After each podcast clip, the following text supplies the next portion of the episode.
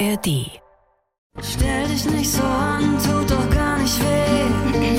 Hab ich nie gesagt, ist doch kein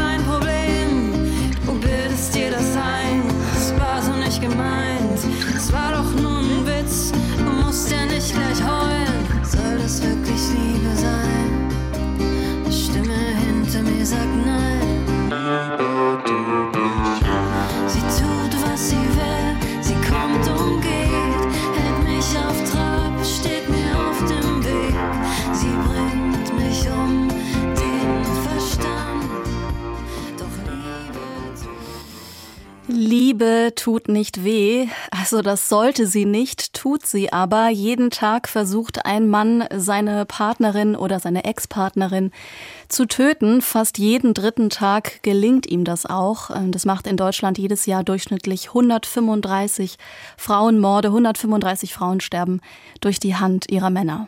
Feline, wir haben uns kein leichtes Thema ausgesucht diese Woche, aber die Gewalt gegen Frauen, das war ja in diesem Sommer ein ziemlich großes Thema. Es hat uns immer wieder beschäftigt. Also zum einen die Vorwürfe gegen Till Lindemann, den Frontsänger von Rammstein. Dann jetzt vor kurzem dieser übergriffige Kuss am Ende der Frauenfußball-WM, als die Spanierinnen gewonnen haben. Ja, und Christine, ich bin gespannt, wie wütend wir in dieser Folge von Was geht, was bleibt noch werden, denn die Wut, das ist ja unser Thema, das wir uns vorgenommen haben. Ja, wir wollen uns schauen, wie viel Gewalt erleben Frauen tagtäglich und ist Wut vielleicht eine Lösung oder ein Weg, um laut zu werden und ja, etwas dagegen zu tun. Und eigentlich sprechen wir über etwas, was ja vielleicht, ich denke schon, eigentlich viele wissen, aber anscheinend, ich habe so den Eindruck, sind wir alle dann noch viel zu leise und viel zu wenig wütend. Also auch so eine Sache, die man sich vielleicht auch oft nicht klar macht, ist, dass so das eigene Zuhause eigentlich der gefährlichste Ort für eine Frau werden kann, weil ja das größte Risiko von den Partnern und von den Ex-Partnern ausgeht. Also wenn man heiratet, das sagen die Statistiken, das finde ich total krass, da wird die Wahrscheinlichkeit größer, ermordet zu werden, weil statistisch gesehen Ehemänner für ihre Ehefrauen besonders gefährlich sind. Und das sind so Dinge, die habe ich mir selber, glaube ich, auch noch nicht so richtig klar gemacht. Das sind jetzt alles Zahlen von der Rechtsanwältin Christina Klemm. Die vertritt Frauen, die von Gewalt betroffen sind, vor Gericht und begleitet sie auf diesem schweren Weg dahin. Was ihr dabei auffällt, das größte Problem eigentlich ist nicht, dass eben viele Fälle praktisch ohne Strafe bleiben, sondern dass wir als Gesellschaft meistens ja nur mit den Schultern zucken und nicht mehr passiert. Und genau darüber wollen wir mit dir sprechen. Das klingt jetzt aber alles so, als würde eigentlich nichts getan werden und so, aber das ist ja nicht der Fall. Es gibt ja Aktivistinnen, ähm, die darauf aufmerksam machen. Es gibt eine Rechtsanwältin wie Christina Klemm, eine Strafverteidigerin, die ein ganzes Buch zu dem Thema schreibt. Und es gibt jemanden wie Kim Hoss, die einen Podcast macht, wo sie auf Gewalt gegen Frauen hinweist. Von ihr haben wir auch gerade schon den Song gehört, Liebe tut nicht weh, den Ausschnitt. Ja, und vielleicht sagen wir einfach mal direkt Hallo, Kim. Hallo, ich freue mich total, heute hier zu sein. Hi. Hi Kim, schön, dass du dabei bist. The Sirens Collective heißt dieser Podcast, einer von vielen, den du machst. Und es mhm. ist ja eigentlich ein Archiv. Das heißt, da melden sich Betroffene, vor allem Frauen, teilweise wirklich wenig subtile Dinge, krasse Dinge und ihr besprecht das, also du und deine Kollegin Lise von Wersch, ihr besprecht dann diese Fälle in dem Podcast und webt da auch eigene Erfahrungen mit rein. Vielleicht starten wir erstmal mit einer Fragerunde. Wo ist denn euer Wutlevel jetzt gerade in diesem Moment? Mit den ganzen Sommerthemen, die ja. wir schon erwähnt haben. Ja, also ich würde sagen, der, der Zeiger von meinem Wutbarometer, der stößt die ganze Zeit ganz an Anschlag auf jeden Fall seit geraumer Zeit. Ich habe aber gelernt, mit meiner Wut umzugehen. Also ich weiß mittlerweile, wie ich mit Wut umgehe und wie ich die in Mut umwandeln kann. Bei mir ist so der Sommer so ein Monat, wo das Wutbarometer immer ziemlich arg ausschlägt. Also neben den Themen, die wir jetzt schon erwähnt haben mit Lindemann mhm. oder ähm, Rubiales, diesem spanischen Verbandschef, der die spanische Fußballerin mhm. geküsst hat, finde ich das auch so im Alltag einfach im Sommer total krass, wenn man so mit einer kurzen Hose unterwegs ist oder auf dem Fahrrad. Da war so ein TikTok-Thema, was mich diesen Sommer echt wütend gemacht hat, nämlich das Subway-Shirt. Mhm. Dass immer mehr junge Frauen ähm, oder auch jung und alt ist ja auch eigentlich wurscht, Menschen, die ihren Körper nicht zeigen möchten, die ihn nicht kommentieren lassen möchten im öffentlichen Verkehrsmittel, die ziehen sich dann über ihr schönes Outfit irgendwie so ein Schlabbershirt, damit sie nicht angestarrt werden, damit sie nicht äh, fixiert werden, nicht sexualisiert werden. Und da habe ich mich einerseits total getroffen gefühlt und gleichzeitig so im Sinne von, ja, könnte ich mir auch mal überlegen. Und andererseits fand ich das ganz schlimm, dass man irgendwie zu solchen Mitteln greifen Aber muss. ich kann es voll verstehen. Ne? Also gerade auch sowas wie tiefes Dekolleté, quasi die Garderobe anzupassen als Phänomen. Also kann ich bei mir nur sagen, ja, auf jeden Fall. Wie In, sieht es denn bei dir aus? ja, ich hatte heute Mittag direkt so eine Situation. Ich bin raus, wollte einfach mittags meinen Spaziergang machen, ähm, wie immer, und meine kurzen Shorts an und jedenfalls spazier raus und hatte eben schon irgendwie euren Podcast, die neueste Folge von The Sirens Collective gerade gehört, hatte das Buch, über das wir gleich sprechen, äh, schon mal ein bisschen angelesen. Also ich war voll im Thema drin.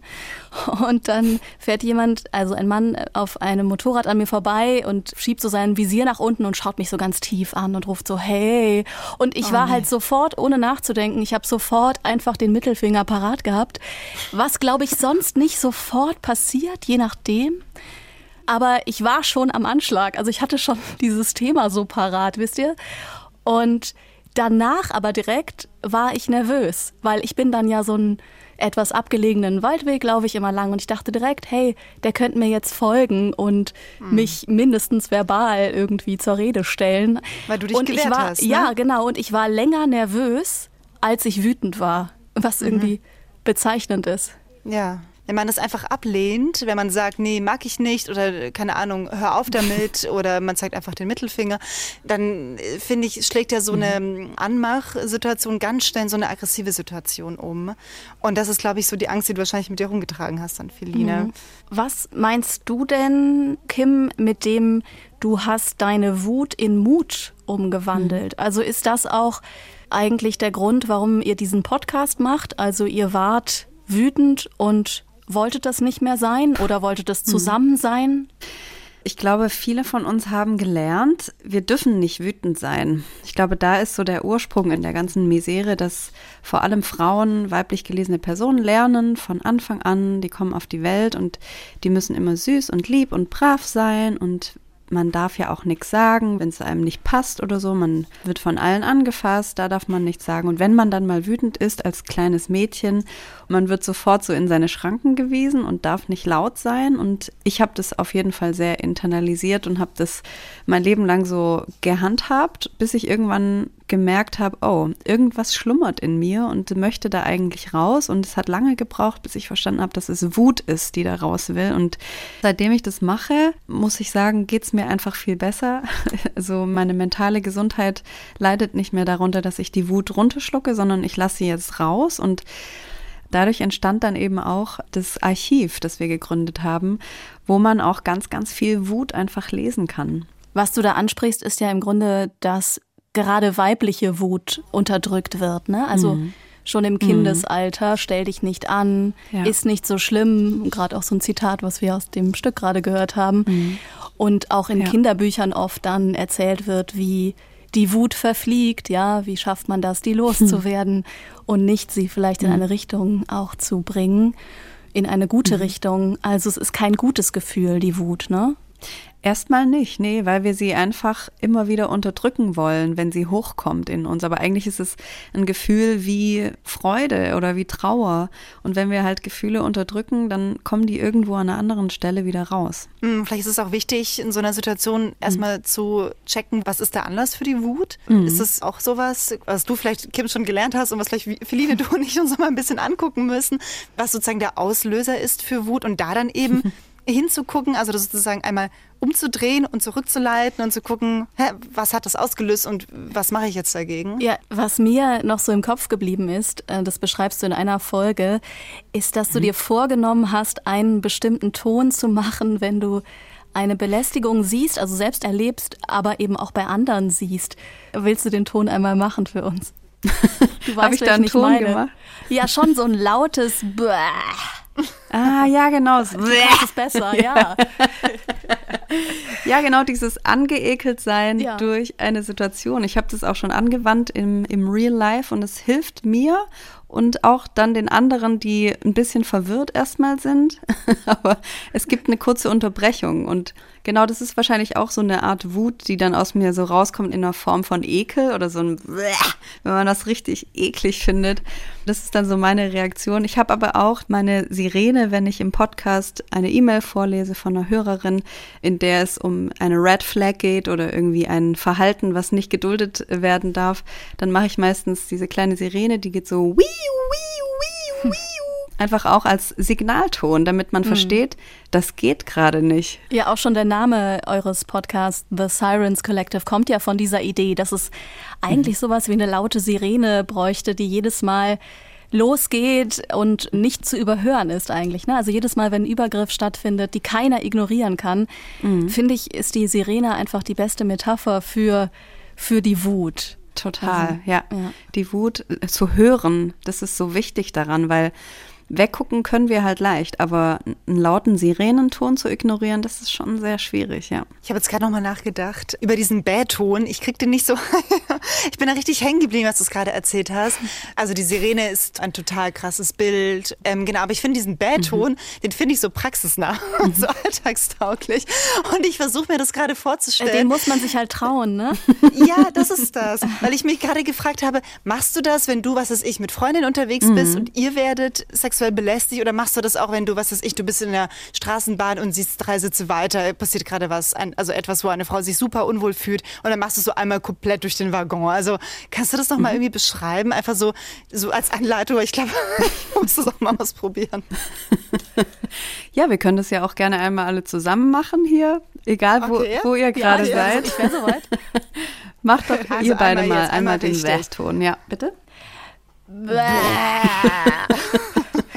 Aber es ist eine Übung. Es ist einfach eine Übungssache. Also es bringt wahrscheinlich nichts, wenn du das jetzt einmal leise bei dir zu Hause gemacht hast, sondern ich empfehle auch, das mal vom Spiegel zu üben oder auch mal vom Spiegel laut Nein zu sagen. Sich selbst ins Gesicht einfach so 50 Mal hintereinander laut Nein sagen. Das macht auf jeden Fall was mit dem Gehirn und so mache ich das auch. Wir haben jetzt viel über unsere Wut gesprochen. Vielleicht können wir noch die Wut einer Betroffenen reinholen quasi als O-Ton, also Marie. Die wurde mit 16 auf der Schultoilette missbraucht und hat davon berichtet in der Sendung SWR 2 Leben. Mit der Wut kommt die Kraft. Also genau davon, dass eben Wut eine Belastung sein kann, aber eben auch eine Kraft. Ich habe mich nicht gefühlt als zerbrochener Mensch oder als geschändetes Mädchen, dessen Leben zu Ende ist oder so. Eigentlich war ich vor allem wütend. Ich war über so viele Dinge wütend und ich habe mich auch viel mit anderen Frauen über Wut unterhalten und darüber auch, dass Frauen einfach grundsätzlich mal nicht wütend sein sollen. Das entspricht der Rolle einer Frau oder eines Mädchens, nicht wütend zu sein und laut zu werden und sich zu wehren und aber genauso habe ich mich gefühlt. Ich habe das Gefühl gehabt, ich, ich muss mich wehren. Und ich kenne das Gefühl bis heute. Und manchmal stört mich das Gefühl, weil das Gefühl sehr stark sein kann. Und dann platzt es manchmal so ein bisschen aus mir raus, ohne dass es der Situation angemessen wäre. Und es erschreckt durchaus vielleicht auch mal Leute. Inzwischen habe ich es natürlich irgendwie besser unter Kontrolle. Also hier beschreibt Marie im Grunde ja das, was wir schon eben hatten, also diese Rollenerwartung an die Frau, die niemals wütend ist oder die ihre Wut unterdrückt. Und andererseits fand ich spannend eben, dass sie Wut auch mal als Belastung wahrnimmt oder als zu viel. Ich meine, das ist es vielleicht auch manchmal für einen selbst schon, dass es das Leben dann so bestimmt. Ja, das kann ich auf jeden Fall so unterschreiben. Also ich stelle mir immer vor, wie wir so ein, ein Meer aus wütenden Frauen sind.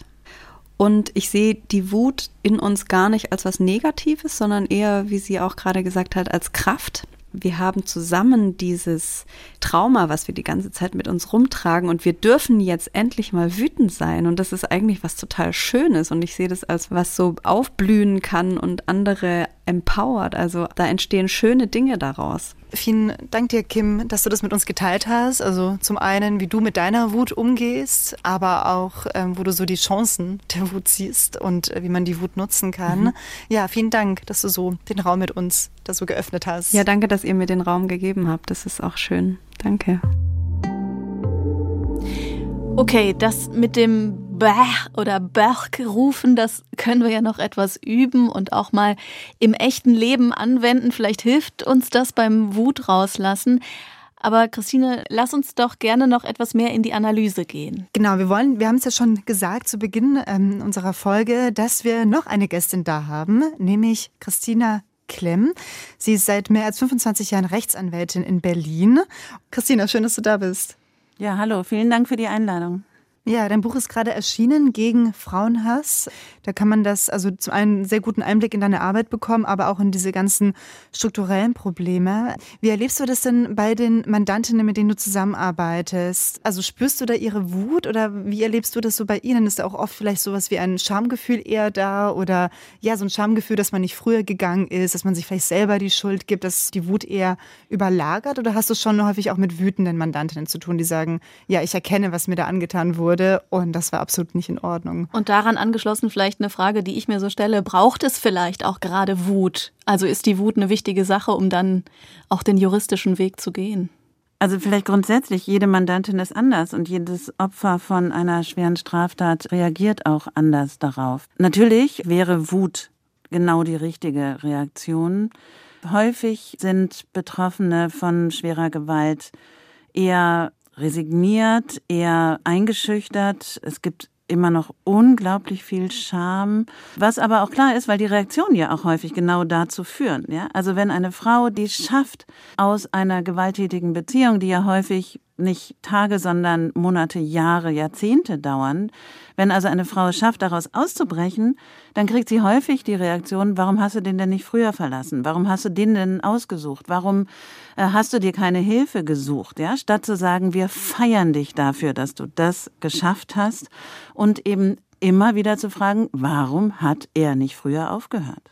Kannst du oder wählst du bei diesen Frauen denn den Moment der Wut stärken, also irgendwie Einfluss nehmen darauf, weil das vielleicht oft dann erst dazu führt, wirklich den schweren Schritt bis vors Gericht zu gehen, weil ich kann mir vorstellen, das ist auch ein Dilemma, ehrlich sein zu wollen, gleichzeitig zu den Frauen transparent machen zu müssen, dass eben viele Täter straflos bleiben und dass den Frauen vor Gericht vielleicht nicht geglaubt wird, dass sie mit Details retraumatisiert werden und so weiter. Naja, wenn ich als Rechtsanwältin arbeite, dann habe ich darüber aufzuklären, wie die rechtliche Situation ist. Da geht es nicht darum, ob ich irgendwelche Interessen habe oder irgendwelche politischen Vorstellungen, sondern da geht es darum, die Interessen meiner Mandantinnen herauszufinden und die durchzusetzen. Deswegen ist meine Aufgabe, wenn eine Mandantin vor mir sitzt, ihr zu erklären, wie ist die rechtliche Situation und wie ist der Weg dahin, wie ist die prozessuale Situation. Also wie wird sie da behandelt werden? Welche Wahrscheinlichkeiten gibt es wofür? Und sie dann zu ermächtigen, selbst zu entscheiden, was sie wollen. Und ich finde das auch deswegen so wichtig, weil diese Gewalt häufig eben Situationen sind, in denen Frauen ihrer Macht beraubt werden. Und das wieder zu stärken, ja, wieder zu stärken, selbst entscheiden zu können, das ist mir ein ganz großes Anliegen. Gerade hast du es gerade schon so ein bisschen erwähnt, so diese Perspektive wie die drauf liegt. Also, dass man eigentlich Frauen dafür feiern müsste, dass sie diese Kraft gefunden haben, ihren Partner zu verlassen. Und ja, das ist ja auch total gefährlich unter Umständen. Also, du beschreibst es auch in deinem Buch sehr eindrücklich, dass Frauenhäuser total überlaufen sind, dass man als Frau sich richtig überlegen muss, wann ist ein guter Moment, um abzuhauen, weil Täter auch oft sie total tracken, also ihr Handy irgendwie manipulieren, irgendwelche Apps draufladen, sie wirklich in so einem Käfig gefangen halten und es super schwer ist, dann auszubrechen aus diesem gemeinsamen privaten Raum, der so gefährlich ist für die Frau. Ist es auch so, was du im Alltag erlebst als Juristin, wenn du im Gerichtssaal bist, dass irgendwie die Perspektive so eher auf den Tätern liegt? Also, dass man sich im Gerichtssaal fragt, was hat diese Wut ausgelöst und so weiter, dass die Wut eher immer so beim Täter interessant ist. Ich meine, das sehen wir ja auch bei diesen ganzen True Crime Formaten. Da geht es ja immer um den Serienmörder und die Frau liegt immer nur dekorativ tot rum. Genau. Man muss unterscheiden, finde ich. Der gesellschaftliche Diskurs oder eben die True Crime Formate, die Tatort Formate, was auch immer. Da würde ich auch sagen, es ist eine Katastrophe, dass es immer nur aus der Täterperspektive, vielleicht auch eben noch aus der Perspektive des coolen Kommissars oder Kommissarin ist, aber die Opfer eben meistens schön tot irgendwo in der Ecke liegen. Das finde ich ist katastrophal. Das muss man ändern, um auch ein anderes Bewusstsein zu schaffen und auch mal zu zeigen, wie Frauen das auch eben gegebenenfalls überleben, welche Möglichkeiten sie finden, wie großartig das auch manchmal wirklich ist. Also so, im Gericht ist es natürlich so, wenn wir ähm, über den Strafprozess reden, dann ist es so, der Mittelpunkt des Strafprozesses ist die angeklagte Person. Es geht darum, ob man ihm eine bestimmte Straftat nachweisen kann und auch festzustellen, wie hoch die Schuld ist, um die angemessene Strafe zu finden. Da geht es um ihn. Meine Kritik daran ist zu sagen, wenn man eben darüber nachdenkt, gibt es hier Zweifel, dann muss man ordentlich informiert und geschult sein, um das wirklich zu verstehen. Also wir haben ja bei diesen Delikten ganz häufig sogenannte Aussage gegen Aussage-Konstellationen. Ja, also es gibt mhm. nur die betroffene Person, die etwas berichten kann. Und dann ist ja die Frage, glaubt man dieser Person? Und wenn man dann Vorurteile hat, ja, wenn man zum Beispiel Vergewaltigungsmythen anhängt, wie sich eine Person verhält nach einer Vergewaltigung zum Beispiel. Ja? Also wenn ich davon ausgehe, eine Person, die vergewaltigt worden ist, die wird danach keinen guten Sex mehr haben. Die wird sich nicht mit irgendjemandem treffen, die wird irgendwie gar nicht mehr lustig sein und die wird das in einer bestimmten Art und Weise sich Immer verhalten vor Gericht. Ja. Immer Opfer bleiben. Ja? Also wenn das so ist, und dann ist da aber eine Frau, die selbstbewusst aussagt, nee, ich habe mich natürlich danach auch noch mit Männern getroffen, hatte immer noch Sex, das lasse ich mir doch nicht nehmen von dem zum mhm. Beispiel. Mhm. Und wenn man dann sagt, nee, das, also ein echtes Opfer würde das nicht tun, dann unterliegt man bestimmten Vorannahmen und entscheidet falsch. Mhm. Und das muss man aufklären und ganz anders verstehen, um hier zu anderen Urteilen zu kommen.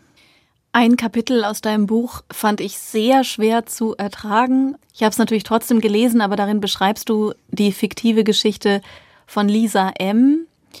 Also ich nehme an, inspiriert von all den echten Fällen, die du kennst aus deinem Berufsleben.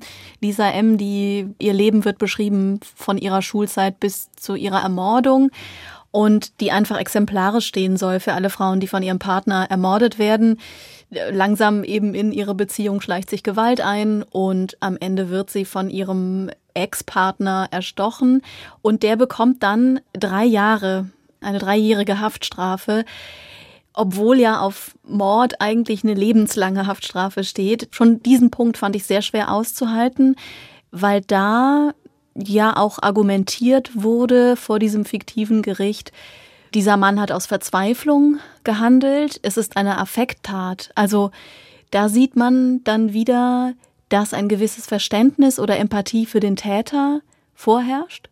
Ja. Ich glaube, das ist natürlich juristisch alles so ein bisschen kompliziert, weil wir unterscheiden ja im deutschen Strafrecht zwischen Mord und Totschlag. Beides sind vorsätzliche Taten, also beide macht man mit Wissen und Wollen. Mhm. Aber die Frage ist eben Mord, dann folgt die lebenslängliche Freiheitsstrafe. Ein Mord liegt immer nur dann vor, wenn man ein ganz besonders verwerfliches Motiv hat oder eine verwerfliche Begehungsweise.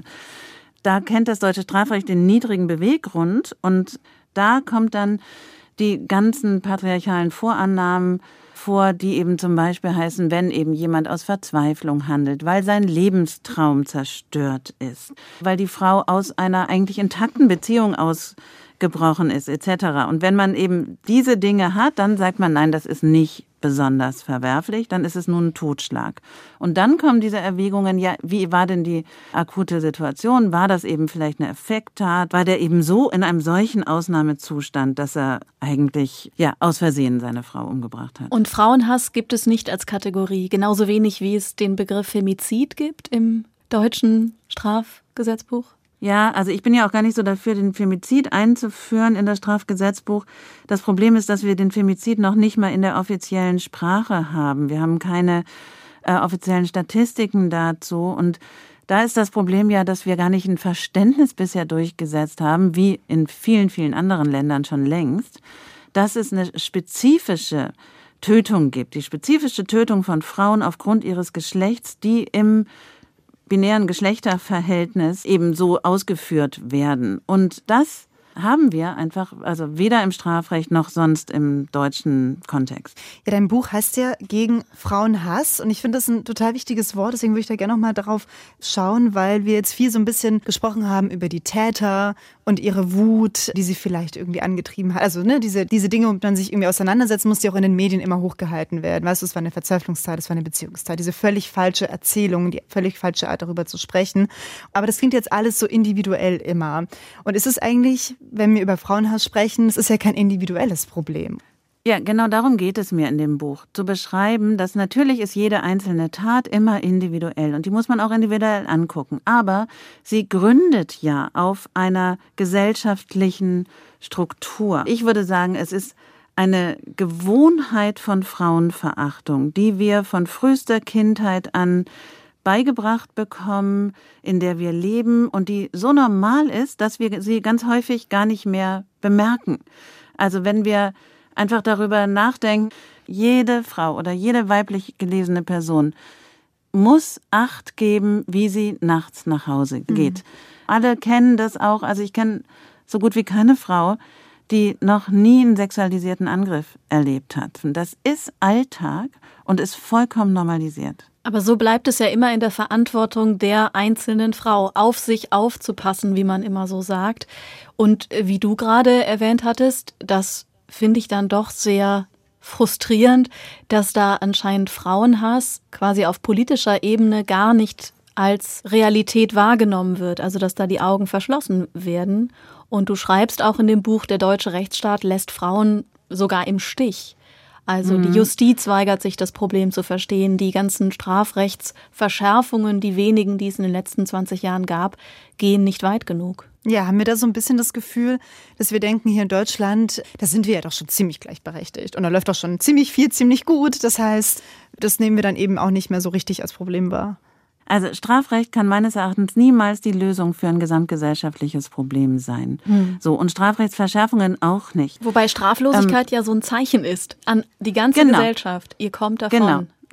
Ja, das würde ich auch sagen. Also ich, ich habe da so zwei Herzen in meiner Brust. Die eine ist, denkt, nee, Strafrecht ist nicht die Lösung. Die andere ist, wir haben aber keine andere. Und wenn wir irgendwie einen Ladendiebstahl härter bestrafen als, als eine Vergewaltigung, so, dann ist da was nicht richtig in diesem Staat. Wir leben in einem patriarchalen System.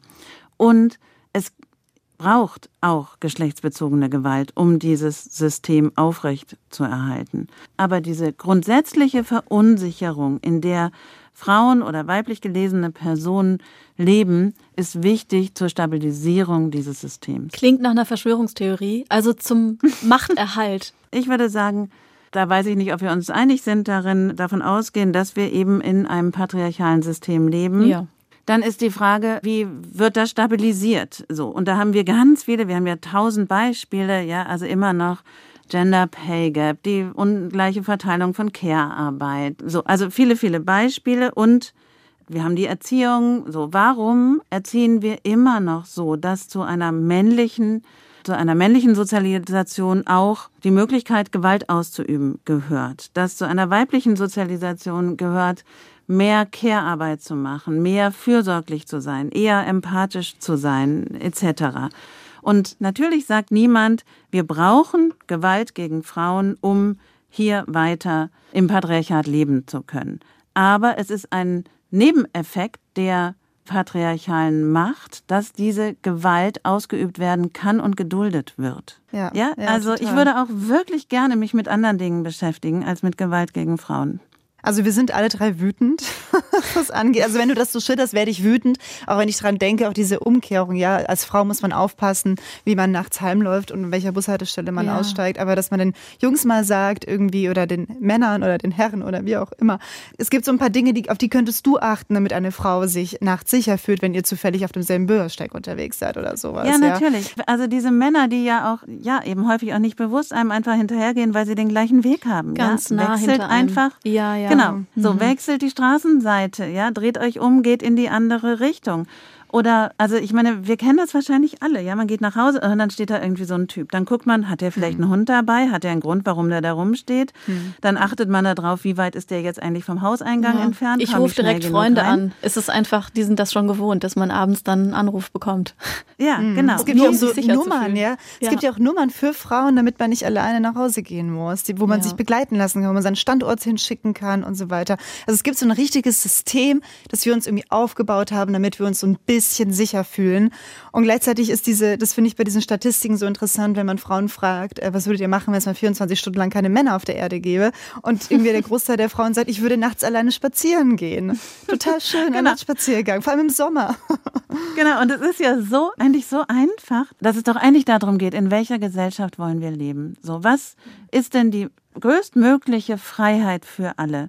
Und das bedeutet, dass auch Männer, ja, also die sagen, sie wollen auch in einer freien Gesellschaft leben, dass die aktiv werden müssen. Es reicht nicht, wenn sie einfach nur selbst keine Gewalt ausüben. Sie müssen auf Privilegien verzichten, sie müssen darauf achten, dass anderen Frauen nichts geschieht, sie müssen mit anderen Männern reden, dass die nicht gewalttätig werden, sie müssen über Männlichkeit nachdenken und sie müssen endlich erkennen, dass Gewalt gegen Frauen zuallererst ein Männerproblem ist. Ja, was machen wir mit, also wir alle mit unserer Wut? Wie wollen wir die nutzen? Also ganz konkret dann auch auf der Straße mehr Courage zeigen, in Situationen einschreiten, laut werden. Work machen, bäh sagen, wenn wir was beobachten, Zum Beispiel. was übergriffig ist. Ja, also ich habe das jetzt noch nicht geübt. Ähm, das heißt ja so häufig, die Frauen müssen ihr Schweigen brechen. Das ist natürlich so. Und ich glaube aber, das Schweigen müssen eigentlich erstmal alle anderen außenrum brechen. Solidarisch zu sein mit den Betroffenen und endlich unsolidarisch mit den Tätern. Ich glaube, das ist wichtig. Und ich finde, das ist ja auch etwas zutiefst Positives zu denken. Wir können uns eine andere Gesellschaft vorstellen. Die Philosophin Eva von Redeker, die sagt ja geschrieben, eine Revolution für das Leben. Und wenn wir darüber nachdenken, wie können wir besser miteinander leben, ohne all diesen Hass, ich glaube, dann können wir auch Wut in Mut umwandeln, genau das zu bewegen. Ja, vielen Dank dir. Ja, Schön, dass Dank du heute euch. da warst, Vielen, vielen Dank. für diesen Einblick in deine wichtige Arbeit. Ja, Feline, da haben wir uns echt was Hartes ausgesucht diese Woche, aber ich finde ein sehr Ja. wichtiges Thema. Ja, das musste sein. Das war euer SWR2-Podcast Was geht, was bleibt mit mir, mit Feline und mit meiner lieben Kollegin Christine. Wenn ihr mehr aktuelle Themen in so Tiefe und Ruhe besprochen haben wollt, dann folgt uns doch einfach. Alle zwei Wochen hört ihr von uns wieder. Und äh, wenn ihr ein paar Sterne für uns übrig habt, freuen wir uns natürlich auch. Ansonsten sagen wir an dieser Stelle Ciao. Und schicken ein paar wütende Grüße raus. Moment, bleibt aber noch kurz dran. Wir haben nämlich noch eine Podcast-Empfehlung für euch. Genau, macht ihr euch auch gerade Gedanken über Krieg, Krise, Klima, Inflation und wisst nicht so recht, wohin das alles führen soll? Damit seid ihr nicht allein. Auch der NDR-Journalist Arne Torben Vogts und die Theologin Petra Bahr stellen sich diese Fragen. Und sie sprechen darüber, weil sie den Überblick behalten möchten, um dann am Ende nicht völlig den Kopf in den Sand stecken zu müssen. Wie können wir eine weitere Spaltung in der Gesellschaft verhindern? Vor allem, wie können wir Mensch bleiben? Das sind so die Fragen im Podcast Bleib Mensch, den ihr ab jetzt in der ARD Audiothek findet.